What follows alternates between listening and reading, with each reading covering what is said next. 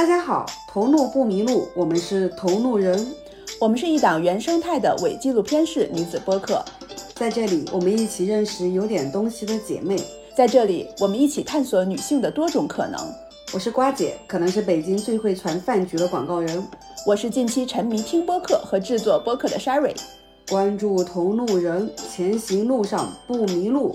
大家可以在小宇宙、喜马拉雅、网易云、QQ 音乐、苹果 Podcast 上关注我们，也可以通过微博“同路人 Fellows” 与我们联系。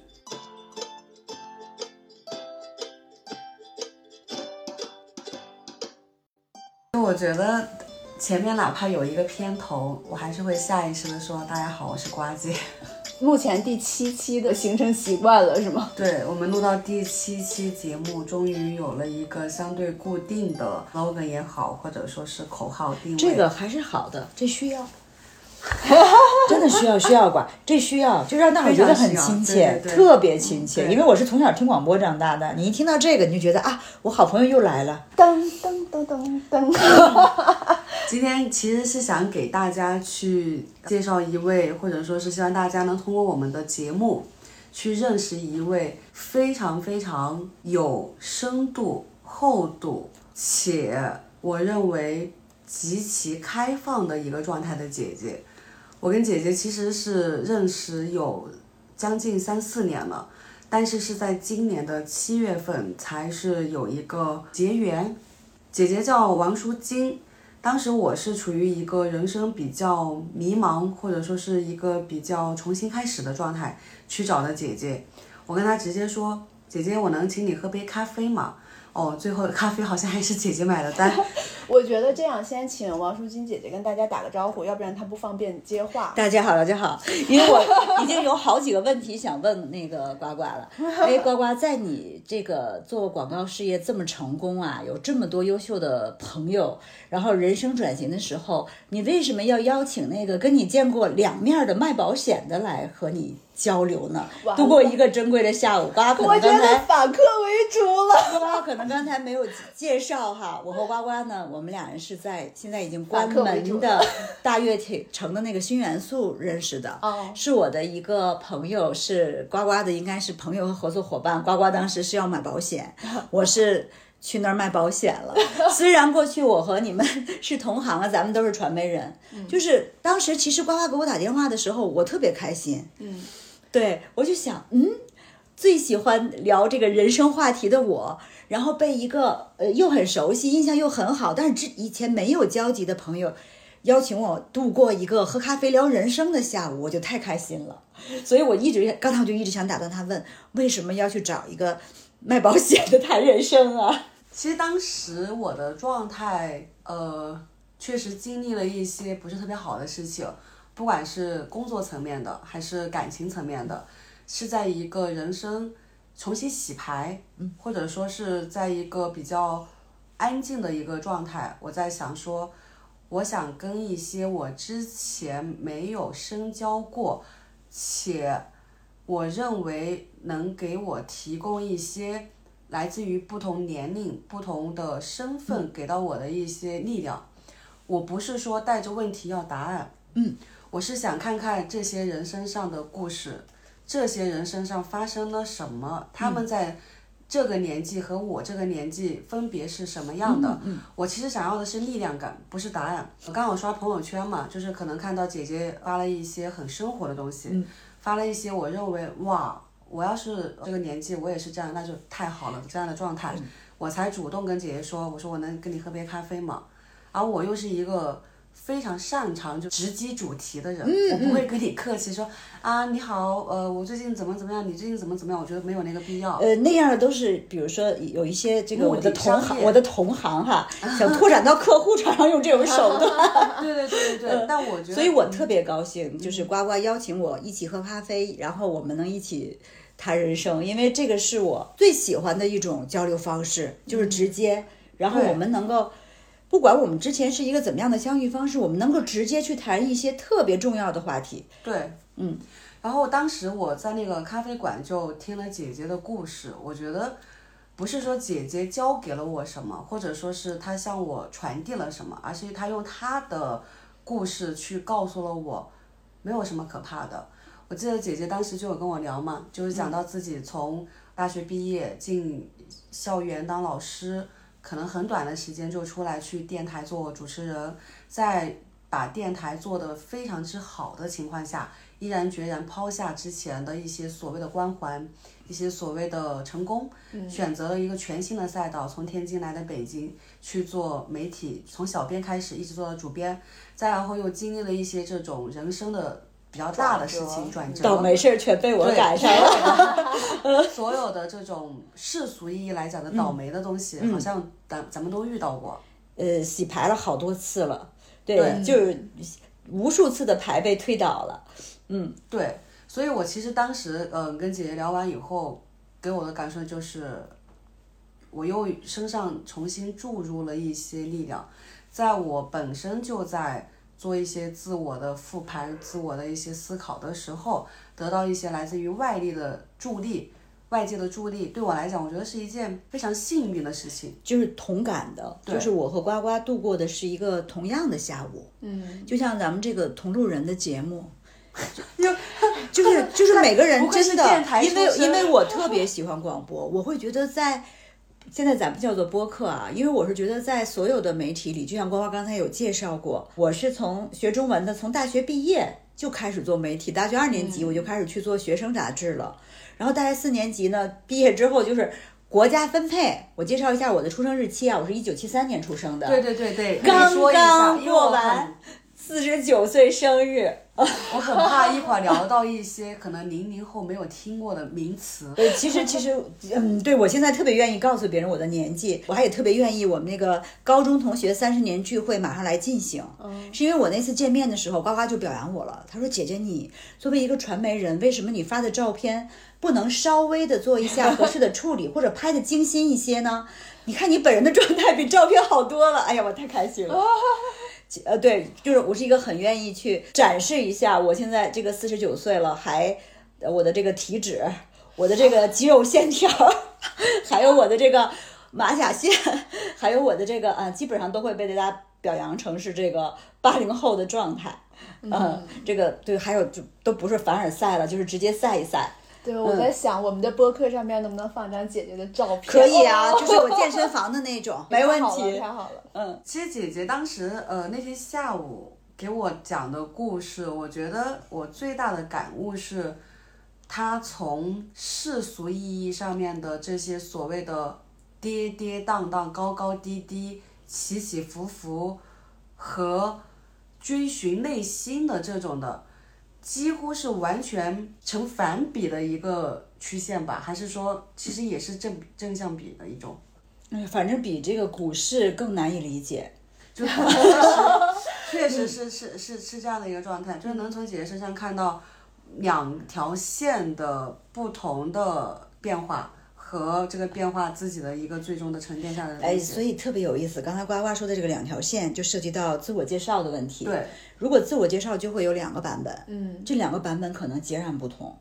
一个版本是这个人出生在一个知识分子家庭，出生在这个大都市天津，然后学中文的，毕业后呢不愿意去分配的重点高中当老师，追求自由，电台的调入他不去。啊，然后当时男朋友的爸爸给找的出版社的工作，他也不去。他自己考上的那个杂志社呢，那个是天津青少年报刊总社，他也没有留下。马上要结婚了，呃，有一个跃层的房子都有了，他也没有要。二十七岁来北京了，成为第一代时尚媒体人，从小编当到主编，然后然后还拥抱朝阳，从事了互联网和移动互联网。然后中间他还追求理想，中间辞过职去藏区住山。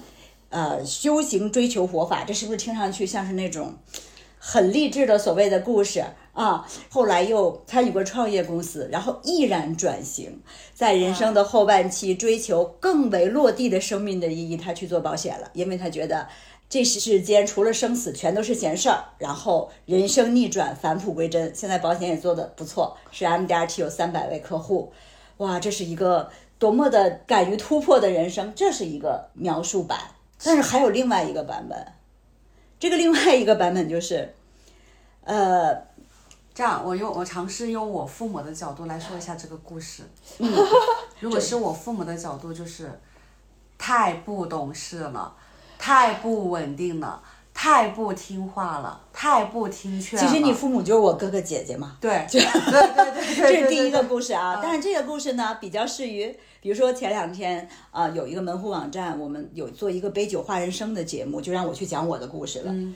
哎，这故事看上去还是一个蛮勇敢的、挺能突破的故事。这是一个故事，但是还有另外一个故事是完全不同的版本，但是都是真实的哦。第二个版本就是一个人觉得毫无用处的中文，大学毕业之后呢，本来是可以有稳定的工作，他没有去做老师，然后呢，电台的工作他也没有去。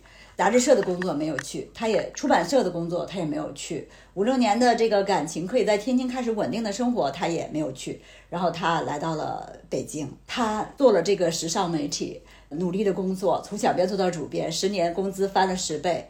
可是他现在是一个什么样的人呢？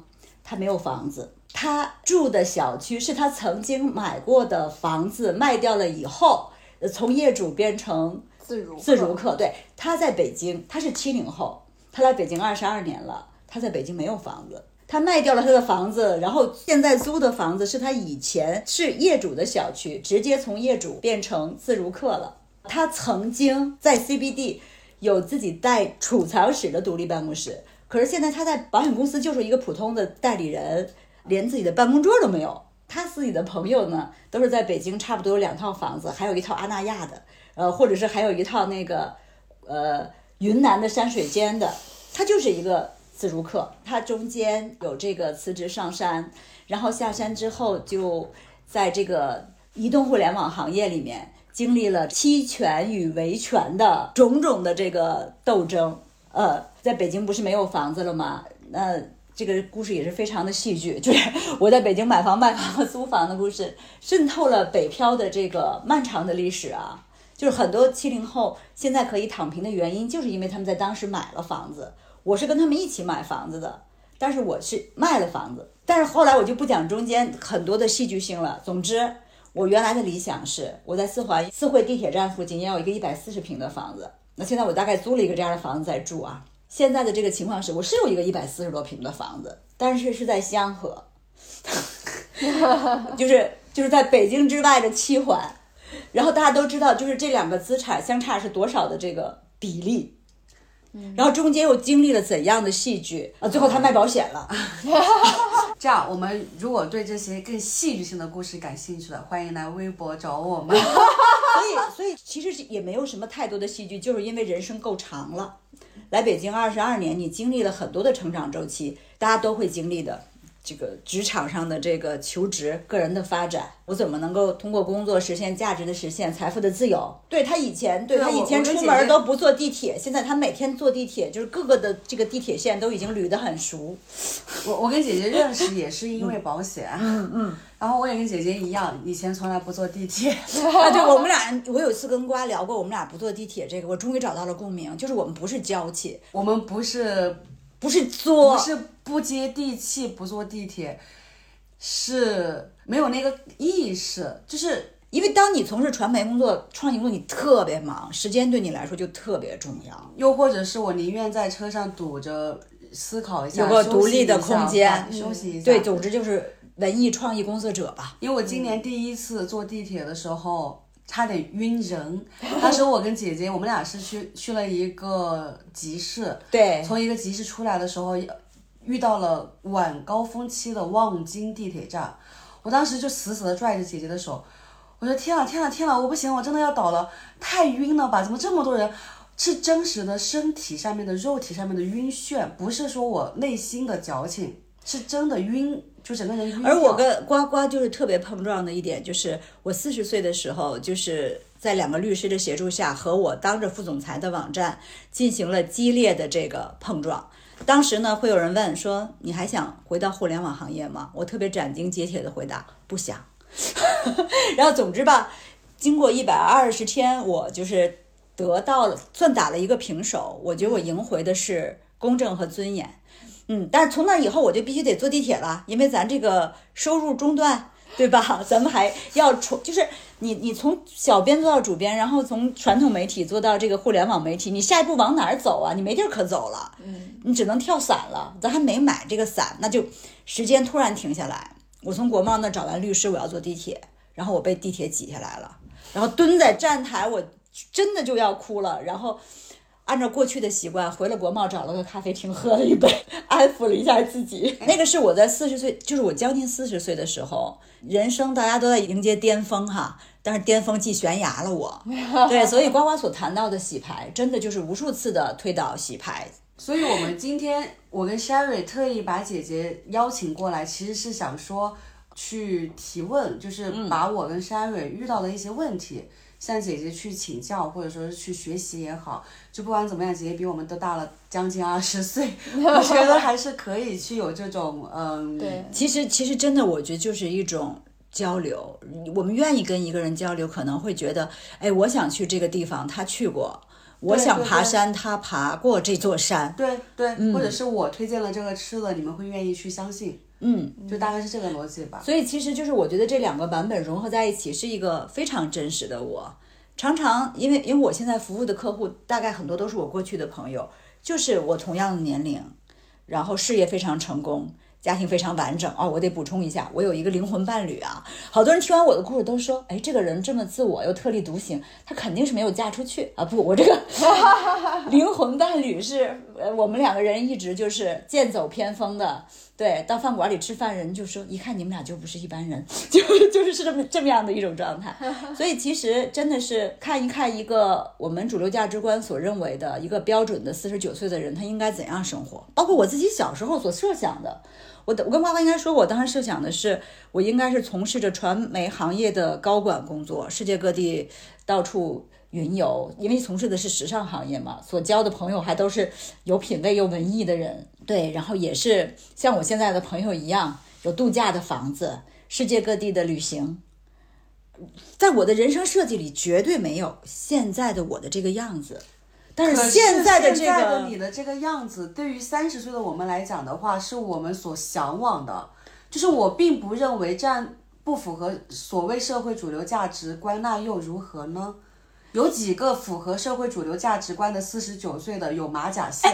我要保住我的马甲线。有有几个符合社会主流价值观的四十九岁的？依然能够精力如此之充沛，保证每天的运动量，保证每天的深度的交流和思考呢？然后，然后以及阅读，大量的坐地铁，然后东南西北的走呢？我觉得这个事情不存在高低。嗯，当然了，我也不是说符合主流价值观的四十九岁就不好的意思，只是我认为说，我是否在这个状态下面自洽，我是否接受，我是否 OK 就可以了呀。所以有时候就觉得特别有意思。我们常常在出发的时候会设想一下这个路上的风景，以及我们想要到达的终点。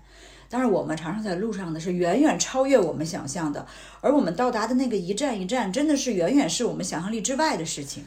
这其实就是我想问姐姐的第一个问题。我要 Q 一下主题了，就是也许当我从 A 这个地点去 B 这个地点，嗯。A 和 B 这个地点完全不一样的时候，比如说 A 这个地点可能它是你之前的一个生活的状态，嗯，而 B 这个地点是我们设想中的，或者说是我们看到的不一样的生活状态。但是呢，所有人都在告诉我们摸着石头过河，嗯，但没有人告诉我们这条河里没有石头怎么办？这条河里是刀怎么办？这条河里是玻璃怎么办？我要去河的对面，我怎么去？在这个路上，嗯，走下去，或者说是我一定要去对面吗？嗯，我看到对面了，我看到对面 B 的这个地点，哇，是我想要的，是跟以前不一样的。但那这条河怎么办呢？这里面是玻璃渣，这其实是我当时七月份有跟姐姐聊过的问题。姐姐当时给了我非常有力量的一个话，我觉得其实，但是现在问题又不一样了，现在的我也不一样了。现在其实是这样，就是我们首先每个人的河都不一样，嗯，对。嗯，然后还有一个就是每个人他过河的方式也都不一样，那就把这个河假设为当时我来到北京，可能是我人生第一次最重大的转变吧，就是你决定半连根的拔起，在一个陌生的、没有任何人脉基础的这种土壤上，甚至我当时我记得刚来北京时我就带了一千八百块钱，完全不知道在北京的消费多少钱是够的。哦，好在就是我们家比较近，我当时。呃，我是当时买房还比较早吧，二零零二年就买房，那时候，哎，你们五千块钱就可以买在四惠地铁站旁边。但那个时候的五千块钱也挺多的。啊，对对对，是 是，就是我站在那条河边的时候，我不知道这条河有多宽，我不知道这个河里面有什么，我都不会游泳，那我我就站在这儿了，我就觉得我要过去。这个河对岸有我想要的生活。我现在就回忆那个时候，我想要什么样的生活呢？我们这个七零后是看三毛的书长大的，嗯，对我就是就当然有两种人，好像一种是看艺书的，一种是看三毛的。然后看艺书的都大概会成为精英女性吧，然后看三毛的就是就是如果这般的比较不靠谱。但是当时我所描绘的一个生活状态，就是我现在的主流客户。我周围的朋友以及我以前的同行的那个状态，就是优雅的、有品位的、环游世界的、过着有品质的精神生活以及物质生活的中产以上阶级。那我当时想的是，我通过我的专业的成功，能够在精神上自由的表达自己。咱们做传媒和创意的人，那比如说我做杂志，我做出好的作品。好的选题，我和国内最优秀的设计师、最优秀的这个企业家能够在一个场所中工作，在一个空间中交流。我所想象的就是这么一个标准的、有文化品位、有精神境界的中产阶级以上的生活呀。都具体到四环的房子有多大了？但是这种人生的剧本就是非常戏剧性的被毁掉了。二零一零年，我卖掉了自己的房子，然后我上山了，然后下来之后发现。互联网在挖我去做高管的时候的三年前就给我社脚社保断缴了，啊，然后你就没有办法了。你本来可以买个一百四十平米通州的，你现在你买了个一百四十平米香河的，大家都知道这差了一个阶级。我就有一次看到一个特别残酷的一个说法，他说：“知道吗？你的淘宝收件地址暴露了你的阶层。”我有一次在网上看到了这句话，嗯嗯。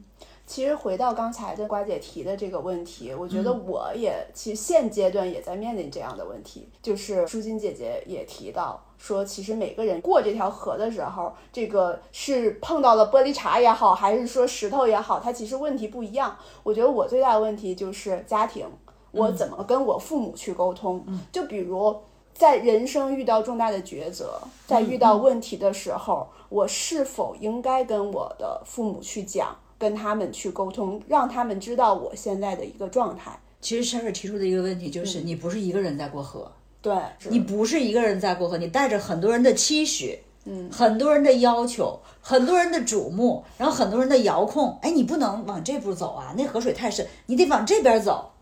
所以其实。真的是，我们也不是绝对意义上的一个人在过河。有些人他已经有了丈夫，有了自己的家庭，有了孩子，这个时候他可能背负的更多。那从我的角度，我是未婚单身，有一个特别浅显的故事，这也是我的人生准则。嗯，为什么在飞机上面的那些安全片都会说，先照顾好自己，再去。帮助身边的人，就当遇到问题的时候，什么飞机跳伞呀、降落，嗯，宣传片里面一定说的是先照顾好自己，再去帮助他人。这个他人包括了跟你一起在飞机上面的你的孩子，嗯，因为但凡你自己可能都没有完全说我安全的情况下，你拿什么去保障其他人？我一直以为我是自己一个人过河，直到到三十岁的时候，我发现。其实我也会受到来自于父母的影响，来自于家庭的影响，甚至我以为我可以用钱解决，比如说父母生病的问题、父母看病的问题。但是事实上，当我妈妈真的出现身体问题的时候，我还是得自己亲力亲为，跟钱或者说是跟你干的事情已经没有关系了，是你必须要去承担你的课题。聊的好像有点偏，嗯，我特别理解，嗯，对，就是关于，但是说跟父母去交流沟通，我的点是在于。除非我已经处在一个相对稳定的一个状态，在此之前，我是不会跟我的父母去沟通太多细节的，因为当我自己都不安全的情况下，我没有办法把这种东西去传递给他。但是我会是属于那种，当我经历过了、结束了这个事情有了定论、有了确定性，我才会去告诉我的父母。包括我分手这种事情，我也会基于是我的情绪、我的状态调整好了，才会去跟父母说，而不是在我还很崩溃，在我不开心，在我如何如何的一个情况下去说。这是我的点，不太一样的东西。就我的问题其实是，你去做重大抉择的时候，这个抉择其实有可能影响到你的父母，你跟父母之间的关系，你跟父母，比如说举个例子吧。就是出不出国，对，或者是说你要换一个城市生活。明白。那我现在在北京，其实是离我的老家非常近的，有任何事情我都能迅速的赶回去。但是假如说我现在有一份非常好的工作或者怎么样的机会，我要去深圳了，那其实这样的距离是非常遥远的。那我是不是需要跟父母去商量一下，让他们去做好心理准备，或者是说跟他们商量一下，他们愿不愿意我，支不支持我去更远的地方？嗯。我的这些决定是影响到他们的，并不是说这些决定跟他们毫无关联，然后告诉只告诉他结果就行。我理解十二的问题就是，当我走出来的，就是走向这个世界去尝试各种可能性的时候，也就是说，我选一条河我要过了，但是我的这种责任，然后我的社会关系，我的原生家庭，我又要承担很多的责任。也就是说，我的每一个抉择都关乎着别人的感受。对我是要多大的程度去。倾向于他们的感受去，或者是取得这个平衡，还是说我以自己为中心，完全可以忽略掉他们的感受？其实这是一个可以延伸到大的问题，就因为当未来组成了家庭之后，有了伴侣之后，有了孩子，他们和你的关系，然后当你做一个人生决定的时候，他们的感受和现在咱们做一个决定，父母的感受，这个是同一类的问题。对，就是咱们把这个问题聚焦到哪儿呢？就是聚焦到选择和代价上，就是任何一个选择都有代价。嗯。然后每个人的心中都有一个特别精微的天平，你会默默的在两边去调整这个砝码，以保持一个最基本的平衡。但是落到最后的结果就是，任何一个选择都有代价，没有皆大欢喜的选择的时候，那就是一切无常，那就是会有割舍或牺牲。嗯，比如说父母一段时间的不理解，或者是哦，我为了照顾父母，那我牺牲了这一段时间的个人发展，那我自己是不是能够平衡？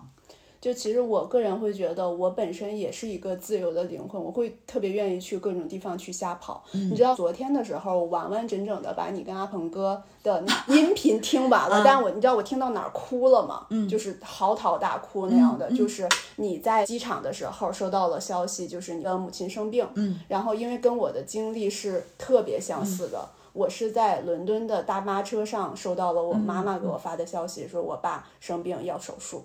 然后我当时唯一的想法就是我立马买一张机票回国，特别理解啊。包括阿鹏叔，阿鹏叔更是自由的灵魂了。这里插播一些，就是阿鹏叔是呃著名的，就是国家电台的主持人，然后他是一个追求自由的这种典型哈，实现了文艺青年的各种终极理想。从小城市来到大城市，从大城市来到北京，做到全中国最好的电台，是中国最早的一个播客。然后为了追求更多的自由理想和学习呢，又去了新西兰，嗯，然后很有意思啊，在那边又能够各种工作都尝试，包括去加油站做咖啡师。然后他的节目有很多人都在听，说包括网易的丁磊都在听。但是，就是文艺青年的背后没有平衡和割舍嘛？那天阿鹏叔跟我说过，说想回国待一段，因为父母年龄大了。嗯嗯，我当时就是有一个特别大的感触，就六个字：嗯，父母在不远游。所以这就是你的选择。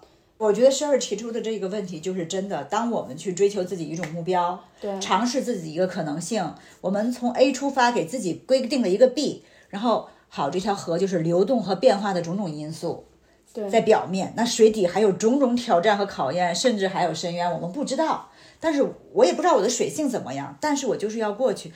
其实这个时候真的不是我们有形的是这条河，无形的还有我们身上有千千万万条线。大家听完我的故事，会不会觉得，哎，你背后是有一个特别支持你的家庭？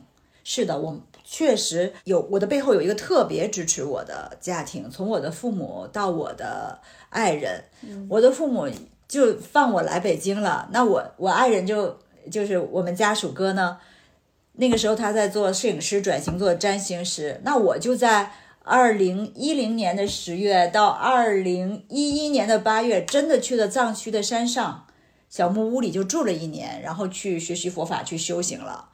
好像这个作为一位已婚妇女，就把她老公就这么样的扔下了，呃，而且也对我们俩一直没有要孩子，嗯，基本上这个家务劳动我也不太进行，那我的这个社会责任是不是就是非常的缺失？有一次印象很深嘛，我和我一个当医生的好朋友，我们俩在长安街上散步，同龄人。我当时就正在经历职场的崩溃嘛，就是你走到最后，从夕阳到朝阳，然后挣钱也多了，拿齐全了，等等等等，然后突然间发现这一切，你这房子他给你弄不回来了，你这合同它是一张呃大家都懂的，要不然我为什么找律师呢？你你觉得你的人生就会被一只莫名其妙的手，你把你精心走的这一盘棋全掀翻了。这 A 和 B，你眼看就倒闭了，对吧？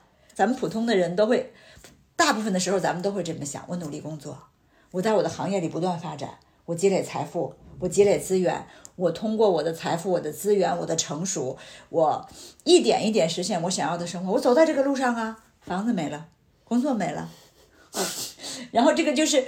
最基本的生存资料，CBE 办公室没了，东四环地山旁的房子没了，都是被这个莫名其妙的。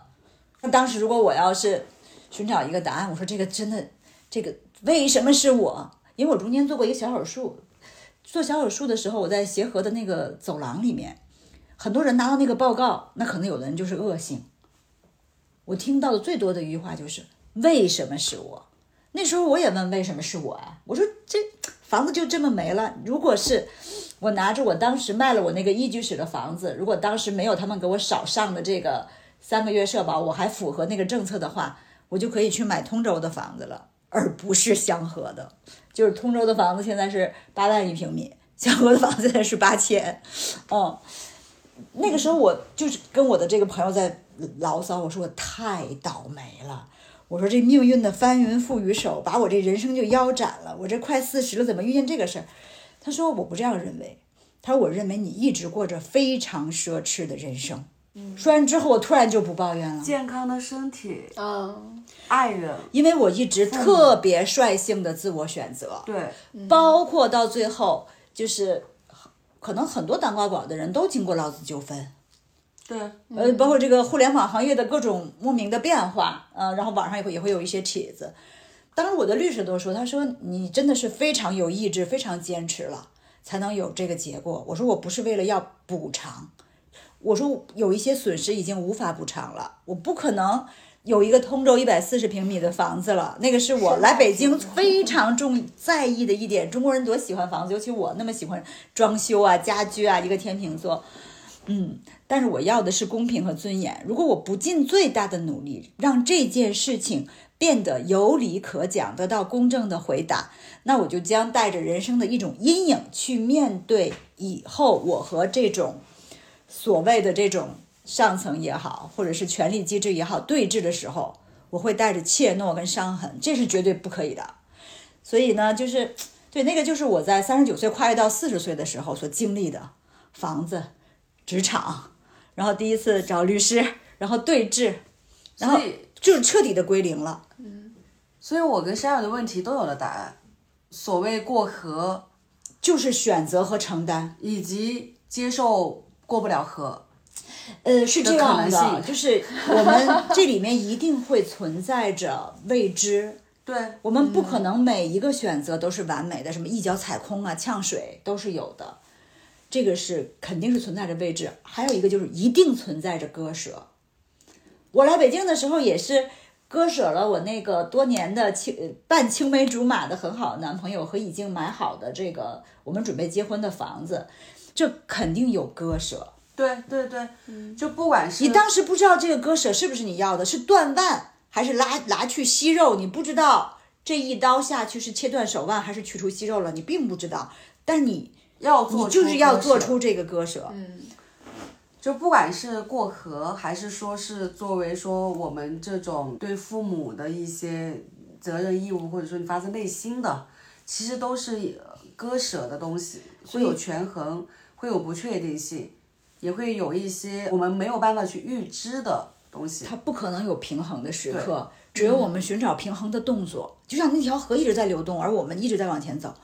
我我还有一个感受啊，可能这真的是一个将知天命的人才能说出来的。今天在过生日的时候，我就特别反思。你看，我来北京的时候一直努力，我是来拥抱世界的呀，我也想拥有世界。咱们来北京北漂的文艺青年，不都是怀着这样的理想吗？无论是物质方面的、精神方面的、生活方面的，还是心灵成长方面的，我就那天我就跟我的最好朋友说，我说我拥有的所有通过世俗的工作的。努力的东西最后全消失了，就是职场的位置。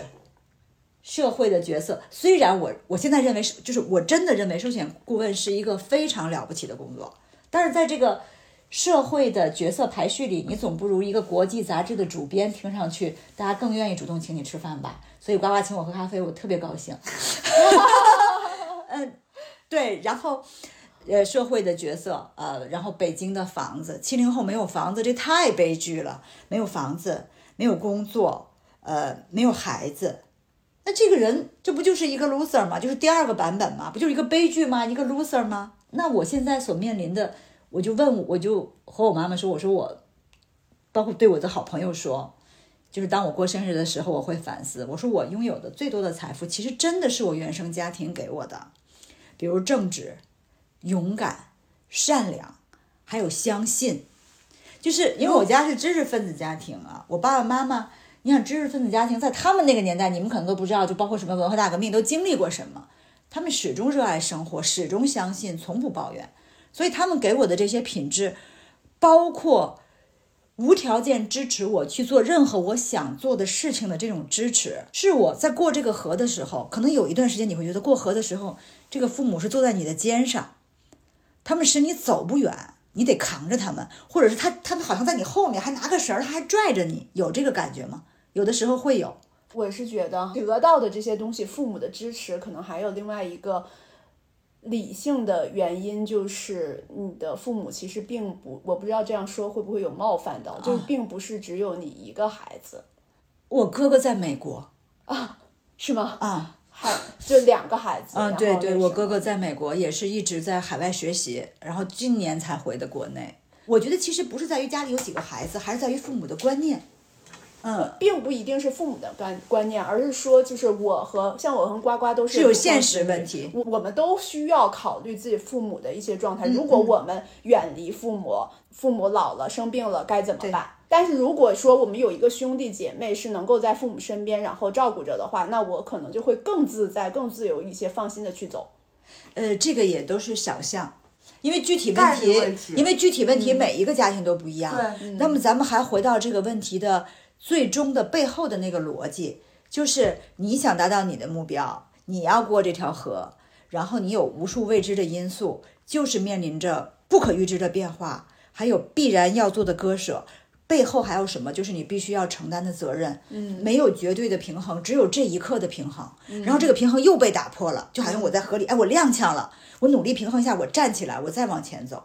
我在这里讲到的我的故事，其实是想插说一个完全不同的其他的概念。就是真的，当我们足够老的时候，你会重新审视你和原原生家庭的关系。曾经以为的负担和牵绊，其实正是我们力量的源泉。我就是在我真的五十岁的时候反思，就是我追求自由，我不要他们了，我要像哪吒一样，就是把骨肉还给父母，我要成为一个真正的独立的自我。但是当我努力的似乎拥有了好多，把自己都穿戴齐整了，然后这一身。行套，不管是龙袍还是凤冠霞帔，被命运的手都给你扯光了。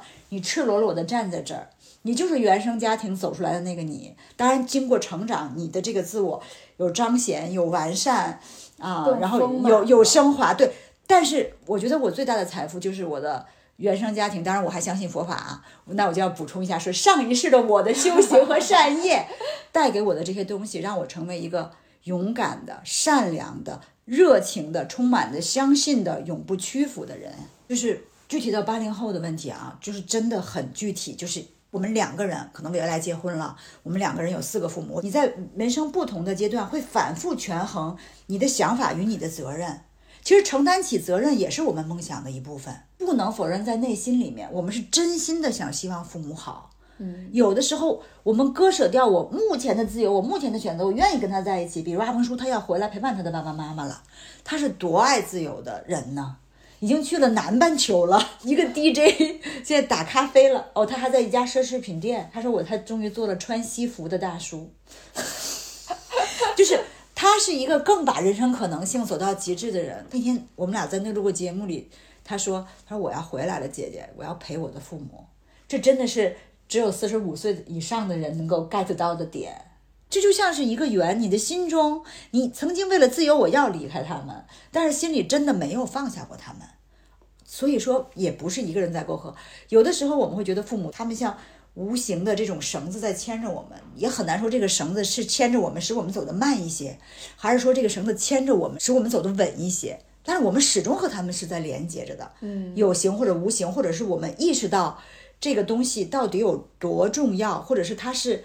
压力还是动力，这个会在我们成长的过程里面不断的反刍，不断的去重新理解，这个就是未来需要时间去体会的事情。还有一个就是每个家庭真的都不一样。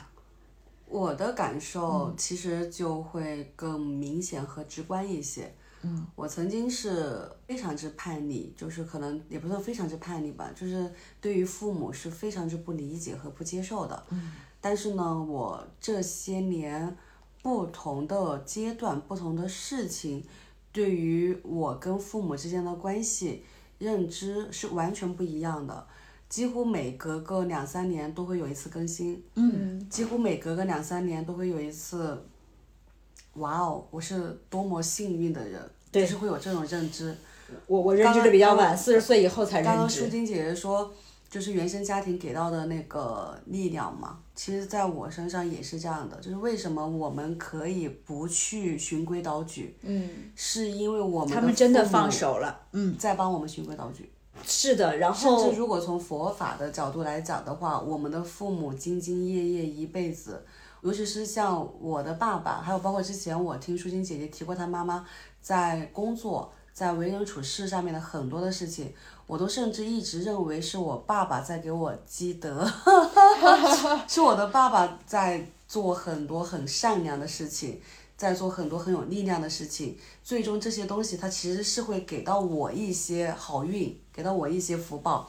尤其是我的爸爸在处理整个家族的承担，甚至在他的一些工作的细节里面，甚至就是对我外公外婆那边的这种的一个照顾和付出。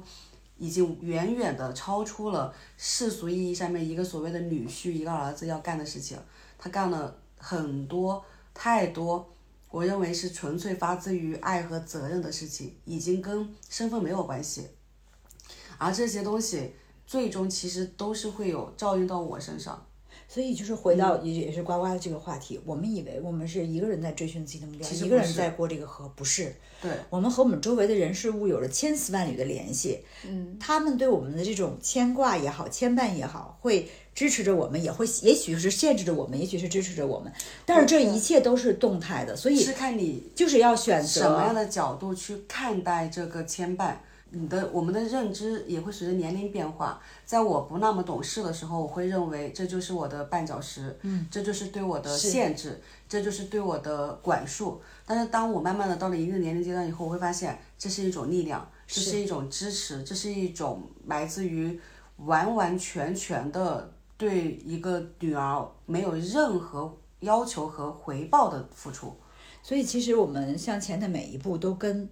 很多的因缘，很多的人有关，其中最密切的可能就是原生家庭和我们的父母。嗯，那这个时候要做的每一个决定啊，因为 Sherry 经过家里亲人生病，都是需要巨大的勇气的，就是他们的线会牵得更紧，因为你关心他们的健康，会非常担心他们嘛。对。那这个时候就是真的要在做每一个决定的时候，就是需要你自己的力量和勇气了，因为没有一个决定是完美的。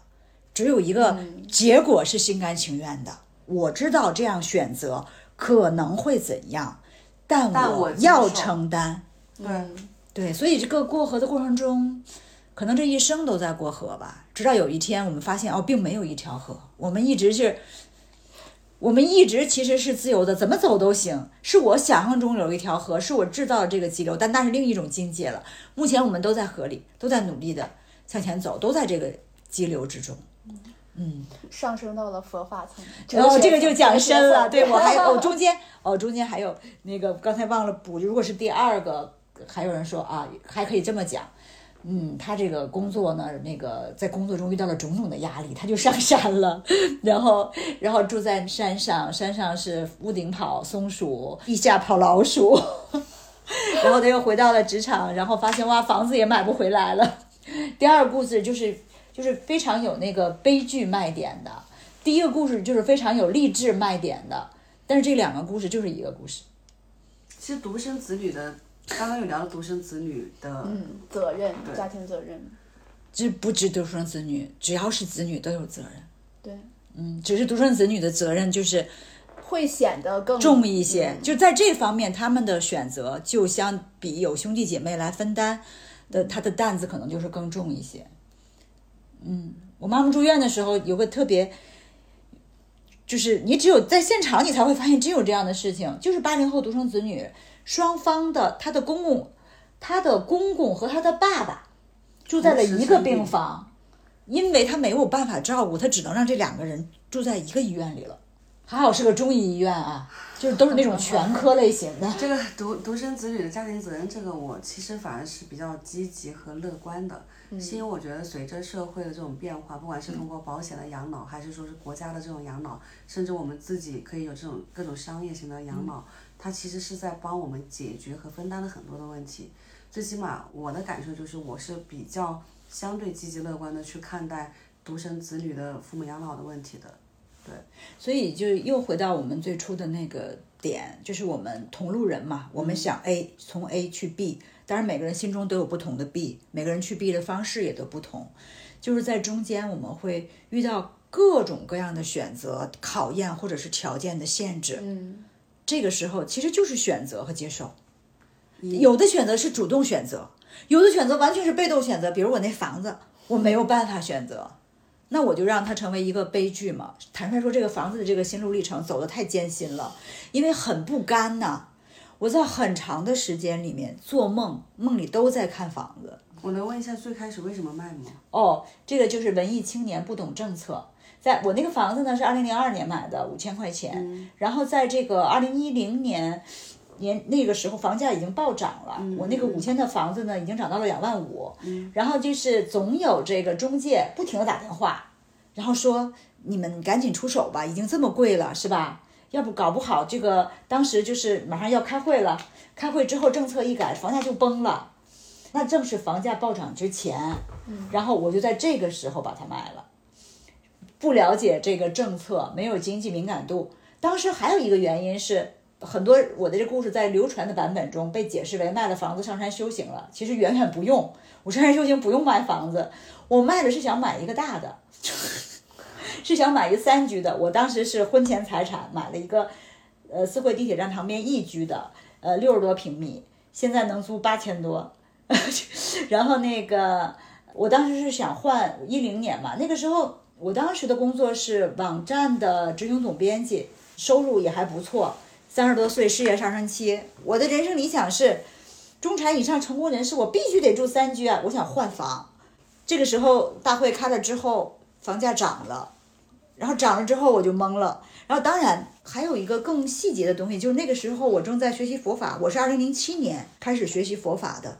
然后我我学习佛法这件事情，我不是寻求精神按摩，对，因为每一个人来到这个世界都会有一点他主要的思维议题。我的议题就是我从小想要自由，嗯，就人生如果一定提炼一个主题词，我这个词是自动跳出来的，自由。对我就是觉得人是不自由的，我要自由。那我怎样自由呢？最早我就想通过个人的努力取得成就，成就越高，能力越强，自由度越大。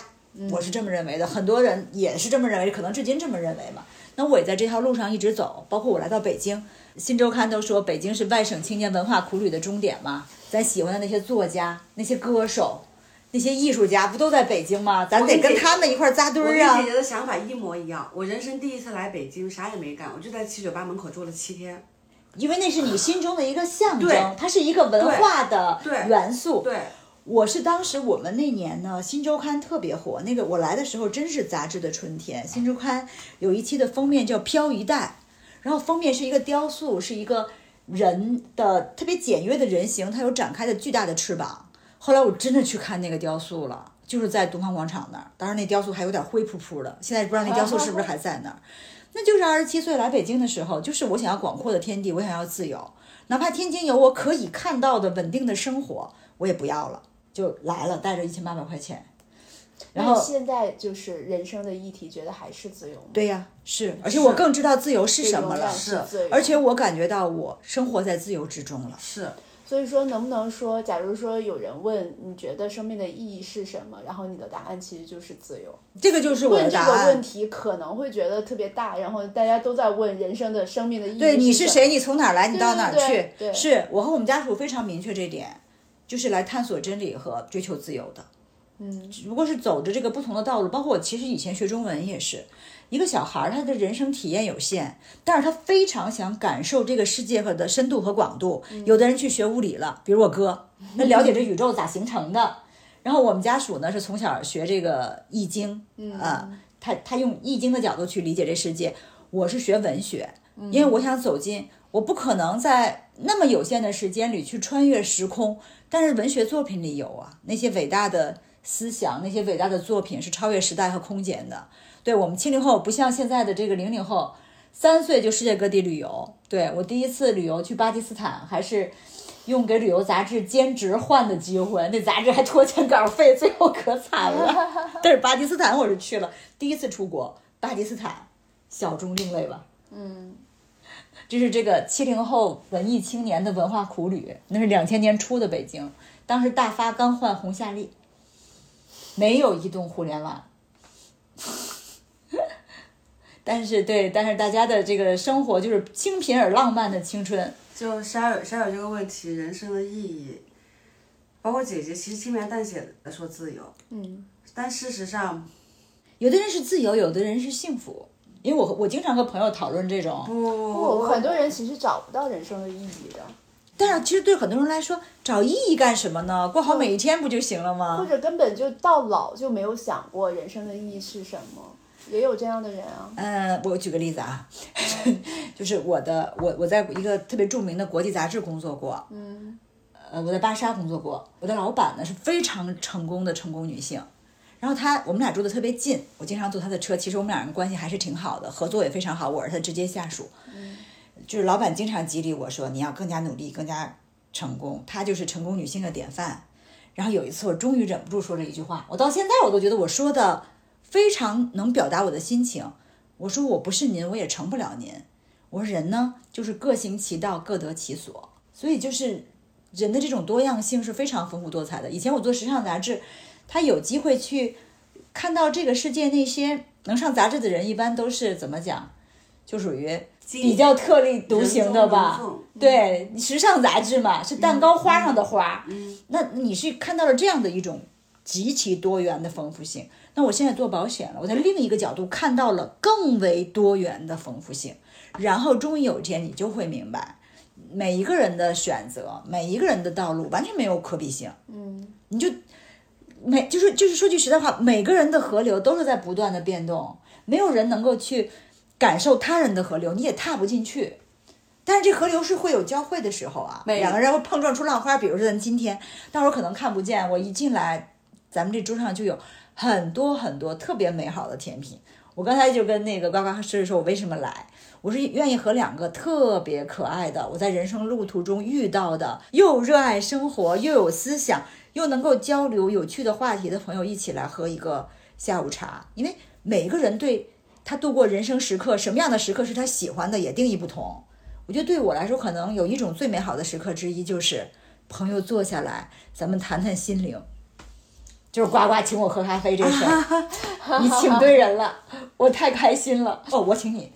对，我就是在约我，我都纠结了。我就在想，当时那杯咖啡应该不是我买的单呀，这不谁带谁谁带我蹭的，你知道吗？谁带谁买单吗？不是，就是同路人相遇，嗯，他们也许是在这一个点上有一个短暂的交汇，也许能够继续往前走一段。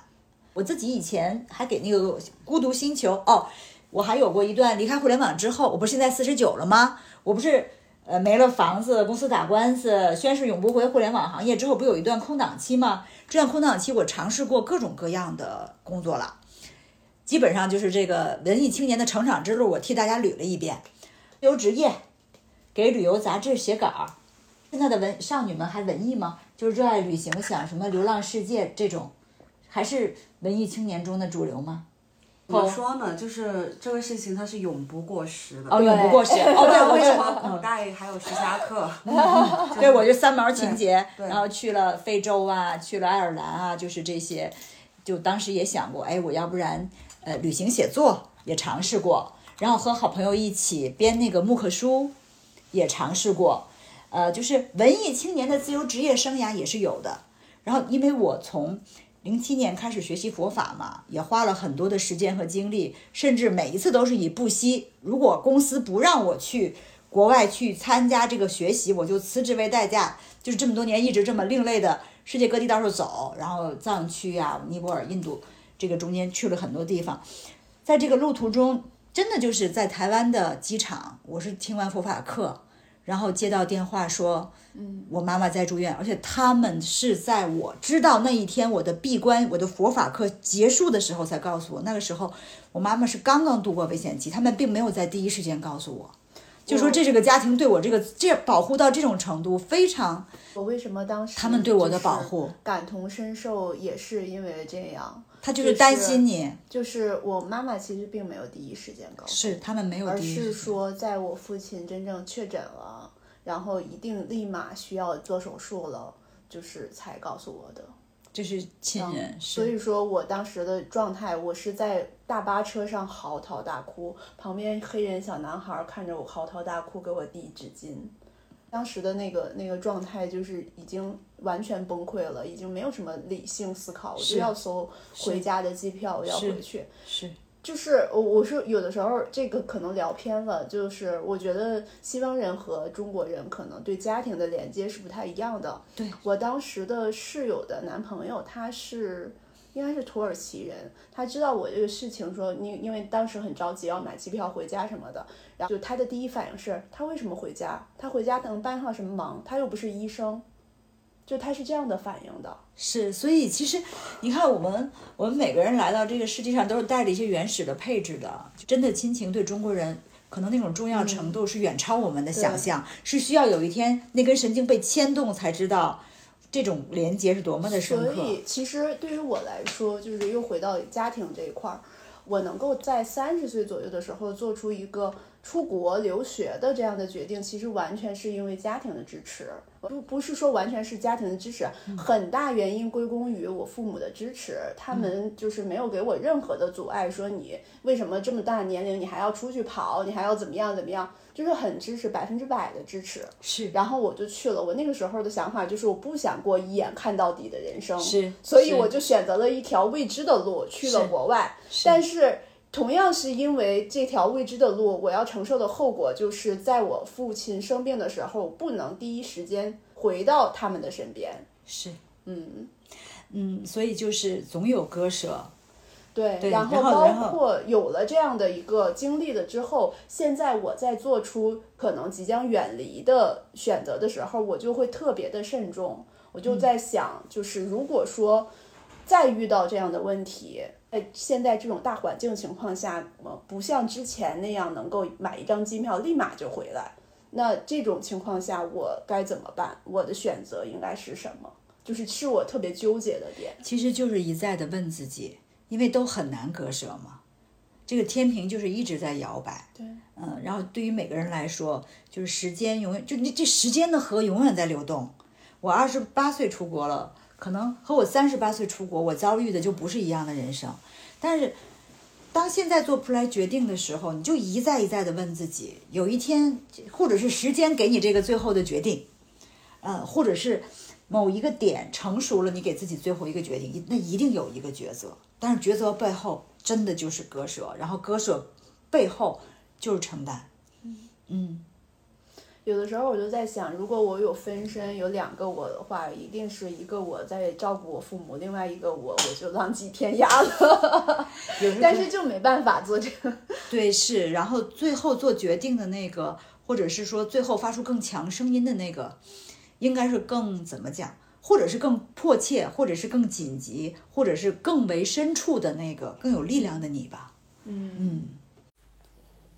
其实我们现在相当于是在补录，我觉得，呃，因为舒心姐姐的人生，她其实是有厚度、有深度、有广度，包括我们谈的这些话题，并不是一期内容可以消化的。嗯，所以说呢，我们会把这期内容分成两期，然后呢，我让我们一起期待下半场的内容。好的。拜拜，拜拜。Times must the cannonballs fly before they're forever banned? The answer, my friend, is blowing in the wind. The answer is blowing in the wind. How many years can a mountain exist before it's washed How many years can some people exist before they're allowed to be free? How many times can a man turn his head and pretend that he just doesn't see? The answer, my friend, is blowing